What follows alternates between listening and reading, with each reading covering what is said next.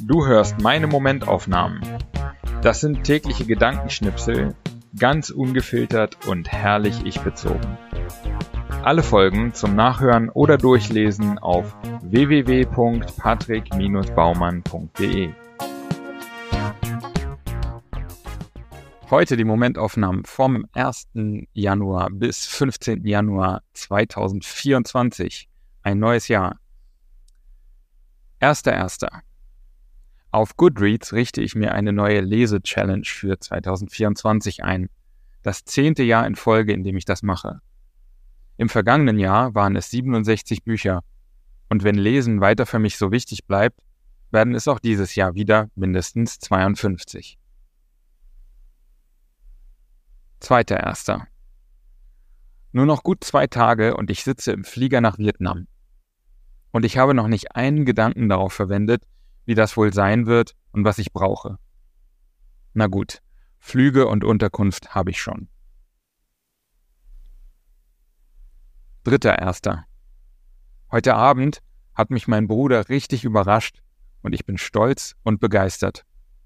Warum, kann ich noch nicht sagen. Vierter Erster. Auf den letzten Metern vor meiner morgigen Abreise nach Vietnam hake ich alles ab, was ich bis heute schaffen wollte, und führe noch drei gute, wichtige Gespräche mit meinem Team. Grüße, ihr Heldinnen und Helden. Kann jetzt doch losgehen. Fünfter Erster. Es ist super früh. Ich packe meine letzten Sachen, räume ein bisschen auf und trinke meinen letzten Kaffee auf der Couch. Und dabei merke ich, dass ich mich jetzt schon aufs Nachhausekommen freue. Das ist ein gutes Zeichen, dass ich mich hier wohlfühle. Und die Vorfreude auf den nächsten Ort, sei es auch nur das Zuhause, gehört für mich zum Reisen dazu. Sechster Erster. Umsteigen in Singapur. Das letzte Mal war ich vor knapp vier Jahren hier, als wir alle vor Corona geflüchtet sind.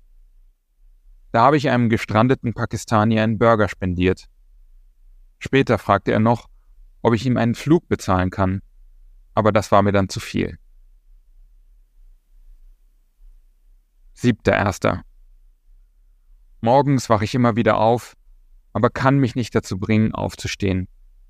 Gegen 14 Uhr schaffe ich es, nach circa 16 Stunden im Bett. Ich weiß jetzt schon, dass es schwer wird, heute Abend einzuschlafen.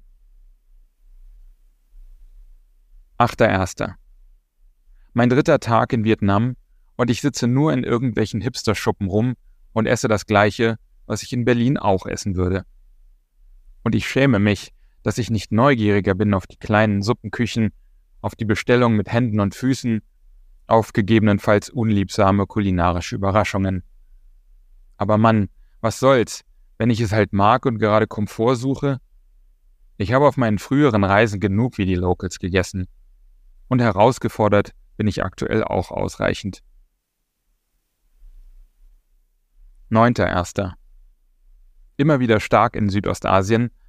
Frühmorgens sind alle älteren Leute auf den Beinen und machen Frühsport. Machen Tai Chi oder tanzen im Park oder strampeln auf den kostenlosen Fitnessgeräten, die im Stadtbild herumstehen. Wäre das was für uns? Oder sind wir dafür zu fortschrittlich? Zehnter Erster.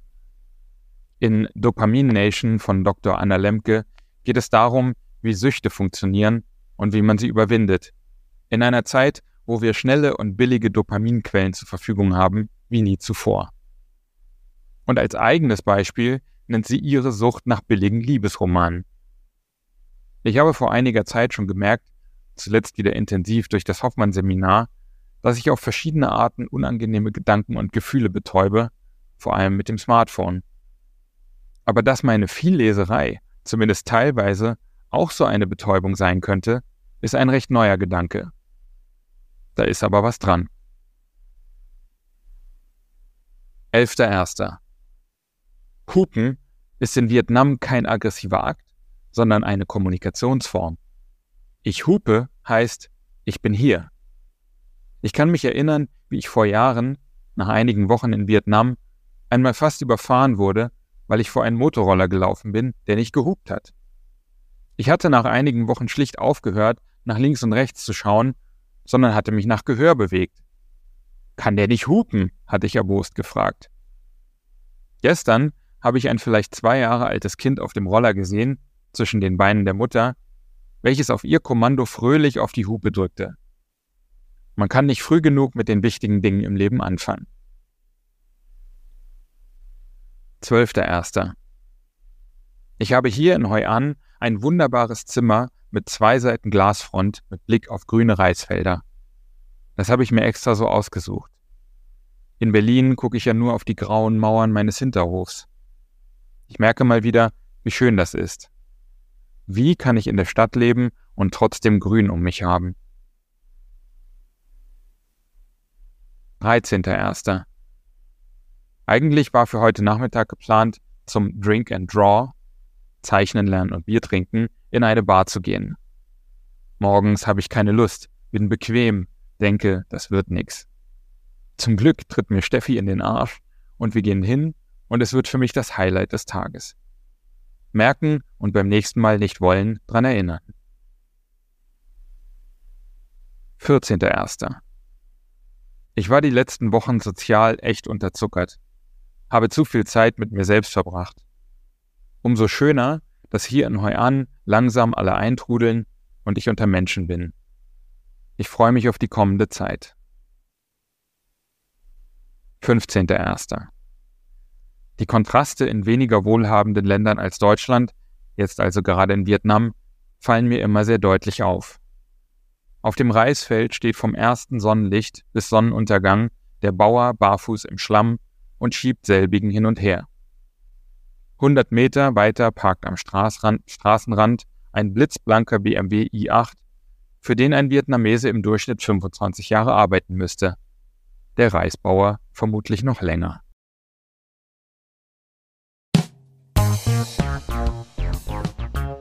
So, das war's auch schon wieder für diese zwei Wochen Momentaufnahmen. Wenn dir der Podcast gefällt, dann abonniere ihn und äh, bewerte ihn auch gerne auf iTunes, äh, Spotify oder wo auch immer du das hörst.